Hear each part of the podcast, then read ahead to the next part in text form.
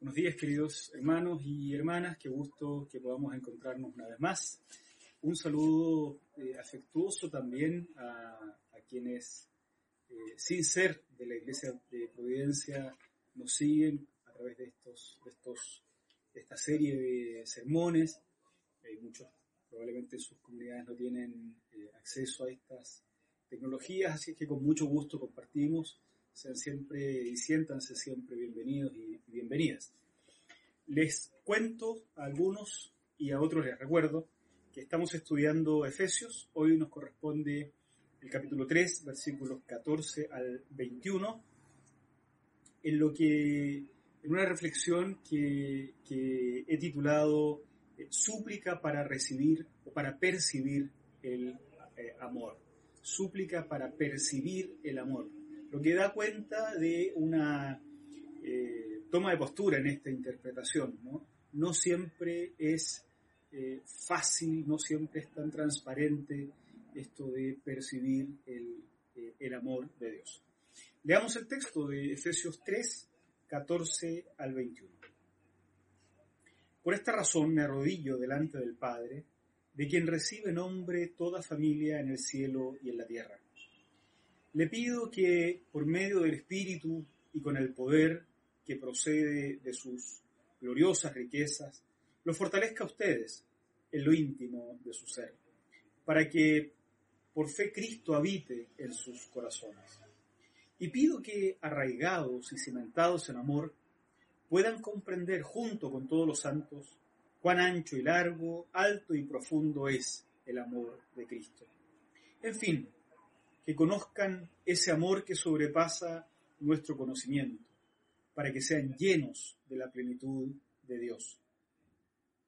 Al que puede hacer muchísimo más que todo lo que podemos imaginarnos o pedir por el poder que obra eficazmente en nosotros, a Él sea la gloria en la Iglesia y en Cristo Jesús por todas las generaciones, por los siglos de los siglos. Amén. En los capítulos anteriores y en los sermones anteriores hemos estado hablando de la libertad que se otorga a, los que creen en el Señor, libertad para acceder a Dios, producto de que con su sangre el Señor derribó el muro que separaba a los gentiles de los judíos y que impedía simbólicamente el acceso a Dios. Habiéndose destruido este muro, se gana la posibilidad de acceder a Dios y eh, como fruto de ese acceso a Dios, el apóstol que escribe la epístola menciona frecuentemente la expresión, por esta causa doblo mis rodillas.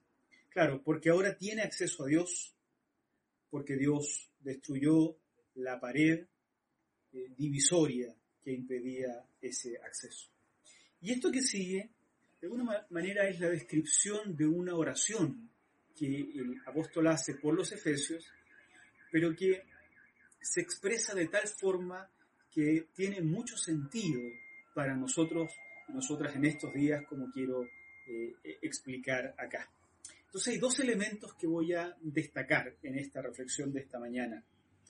El primero es a quién ora y el segundo es qué pide en la oración para luego terminar con algunas consideraciones importantes para nuestro tiempo. ¿A quién ora? ¿Cómo caracteriza nuestro texto a ese Dios a quien eh, eh, expresará esta súplica posterior? Miren el versículo 14 y, 15 de nuestro eh, capítulo 3.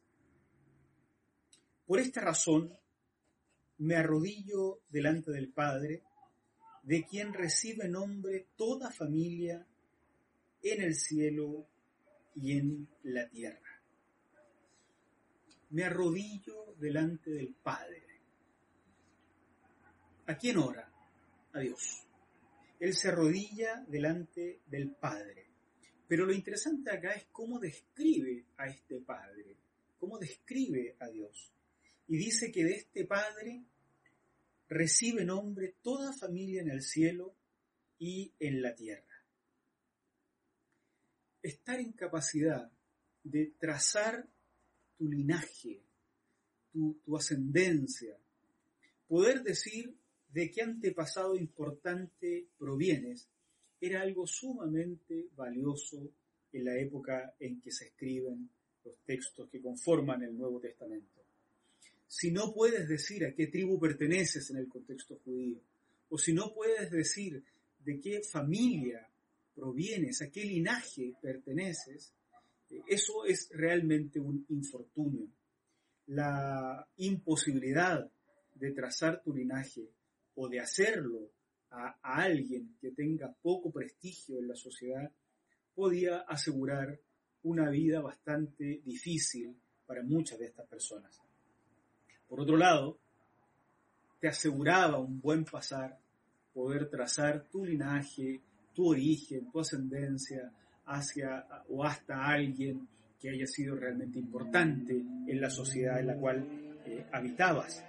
Pero no todo el mundo podía hacerlo. Pues esto generaba sociedades muy dispares, con habitantes realmente eh, dispares, con mucho acceso desde la cuna y desde el nacimiento a cuestiones a las que, a las que otros eh, tenían un acceso diferente. Pero la rodilla no se dobla ante un padre que funcione en las categorías de este mundo. La rodilla del escritor se dobla ante el padre que otorga su nombre, que le da su apellido a toda familia de la tierra y a toda familia del cielo, a todo linaje, a toda descendencia en la tierra y en el cielo de alguna manera esto del, dar el nombre tiene que ver con ser el origen de, con aquel a quien puedes nombrar como autoridad. El padre ante el cual se dobla toda rodilla es un padre que mira a todos sus hijos e hijas por igual, pero también es uno que se puede presentar como el origen de todo lo que existe en el cielo y en la tierra. Digamos que en términos generales, no se dobla la rodilla frente a un líder temporal, sino ante este Padre, que también es, por cierto, Dios. ¿Y qué es lo que pide? En este dato de qué es lo que pide se encierran también elementos significativos para nosotros. Miren el versículo 16 en adelante. Le pido que, por medio del Espíritu, y con el poder que procede de sus gloriosas riquezas, los fortalezca a ustedes en lo íntimo de su ser. En su ser interior o en el hombre interior, dirán otras versiones de la Biblia en este punto. Para que por fe en Cristo, para que por fe Cristo habite en sus corazones. Y pido que, arraigados y cimentados en amor, puedan comprender junto con todos los santos cuán ancho y largo, alto y profundo es el amor de Cristo. En fin, que conozcan ese amor que sobrepasa nuestro conocimiento para que sean llenos de la plenitud de Dios. Pido que sean fortalecidos en lo íntimo de su ser, en su ser interior, en su ser espiritual, en el hombre interior, dicen eh, otras versiones. En la época en que se escribe eh, este texto, en, el siglo I de la era cristiana, la referencia a lo espiritual tenía que ver con todo aquello intangible que conforma eh, la vida humana la psicología de las personas, las emociones de las personas, la intelectualidad, el pensamiento, eh, todos estos elementos que no son tangibles, producto de que la sociedad veía al ser humano dividido entre lo material y lo inmaterial, todo aquello intangible pertenece al espíritu. Por lo tanto, ser fortalecidos en su ser interior es ser fortalecidos en todo aquello que forma parte de este de este elemento inmaterial del ser humano como se entendía en la época. Ser fortalecido en su psicología, ser fortalecido eh, en, su intelecto, ser fortalecido en su, en su comprensión de lo espiritual, eh, ser fortalecidos en su carácter y en su personalidad. Él pide eso en primer lugar, que los efesios, y digamos que nosotros que estamos aplicando el texto, también nosotros, seamos fortalecidos en, esta, en esto que llamamos en nuestra espiritualidad. Que seamos fortalecidos en nuestro ser interior, que funcionemos arraigados y cimentados en amor. O sea, pide también que seamos enraizados en el amor. Esto, la fortaleza espiritual, la robustez espiritual y el enraizamiento en el amor de Dios dará como resultado, según lo que dice el versículo 18, conocer el amor que sobrepasa todo conocimiento, que parece que es el gran objeto de la oración del, del apóstol. Que finalmente logremos percibir el amor que sobrepasa todo conocimiento. Este es un tema importante, porque si se trata de un amor que sobrepasa el conocimiento, entonces ¿cómo conocerlo? Parece que conocer el amor no es algo eh, disponible para cualquier tipo de persona. Pero cuando se está fortalecido en el ser interior y enraizado en el amor, entonces es posible eh, acceder al conocimiento de esto que el común de las personas eh, no puede acceder. Quien no está fortalecido en el hombre interior, en el ser interior, espiritualmente, no logra percibir el amor de Dios. Así como no hay conocimiento de Dios sin que Dios se revele, tampoco hay conocimiento del amor de Dios sin que nuestro espíritu esté eh, enraizado en amor y esté fortalecido espiritualmente. Un espíritu o una espiritualidad eh, debilucha, enclenque, eh, debilitada, no logra captar, no logra percibir el amor de Dios cuando éste se le cruza por delante. En estos días de, confinamiento eh, o de aislamiento físico, de pandemias y de tantas medidas que se han tomado, en estos días de, turbación, muchos pretenden explicar a Dios. Circulan por todos lados reflexiones, pensamientos, predicaciones, documentos, aparecen libros escritos en último momento que buscan explicar a Dios, como si Dios pudiera ser metido bajo el microscopio y ser analizado eh, este, eh, en toda su magnitud. Nosotros solo tenemos ciertos atisbos que Dios ha podido eh, revelarnos, porque otra cosa no podríamos captar. Entonces, frecuentemente cuando se intenta explicar a Dios en nuestros tiempos, esto se hace desde una imagen incompleta de Dios. Es cierto que en la Biblia se contienen relatos que han eh, conservado hasta nuestros días la interpretación según la cual Dios es un Dios que no deja pasar el pecado, no lo pasa por alto, y que ha tenido muchas acciones que, son consideradas castigo de Dios a la humanidad. Hay muchos relatos en la Biblia donde claramente hay actitudes muy severas de Dios respecto del pecado. Eso, por supuesto, no nos habilita para decir que cualquier cosa que pase en el resto de la historia deba ser eh, interpretada de la misma manera. Pero más importante que eso todavía es la idea de que esa imagen de Dios es una imagen solo parcial de Dios. Imaginar a Dios como un Dios que castiga probablemente no requiere de gran desarrollo espiritual. A lo largo de la historia, todos los pueblos, incluso aquellos que no eh, gozan del testimonio de Jesucristo, fácilmente atribuyen cualquier mal al castigo de Dios. Pero percibir el amor de Dios, precisamente porque sobrepasa todo, todo entendimiento, los límites humanos, requiere de un desarrollo espiritual mayor. Por eso cuando el apóstol eh, va a pedir esto, que podamos comprender de mejor manera el amor de Dios, lo que dice previamente es que seamos fortalecidos, que nuestro espíritu se haga más robusto, que estemos nosotros mismos más enraizados en el amor. Y entonces estaremos en condiciones de percibir el amor de Dios, que de otra forma es incomprensible. Los discípulos no pudieron reconocer a Jesús cuando lo vieron caminar sobre el mar. Otros no pudieron reconocerle cuando caminaban a Emaús. Otra discípula no pudo reconocerle en el huerto de la resurrección. No es extraño que nosotros frecuentemente no lo reconozcamos cuando actúa entre nosotros.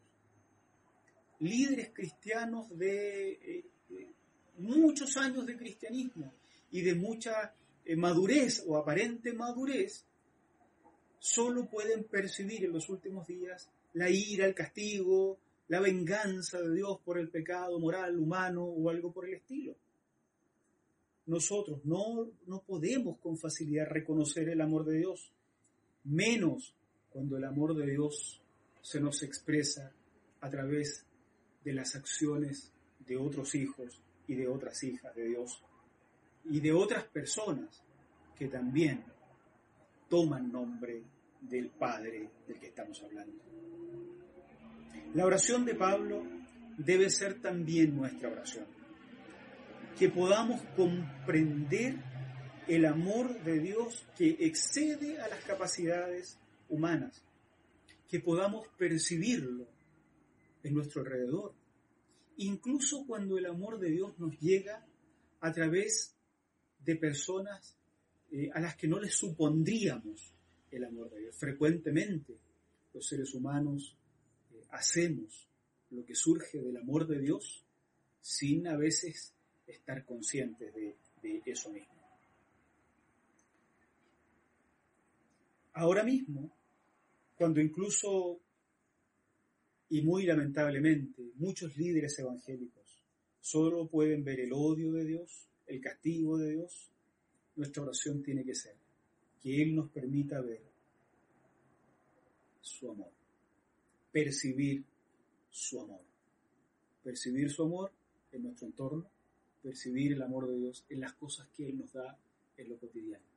Esto no es vivir en, una, en un mundo de fantasía eh, ciegos al sufrimiento, no, pero significa con la robustez que puede dar el Señor, con el anclaje en el amor de Dios, percibir que su amor está ahí presente en nuestras vidas, diariamente.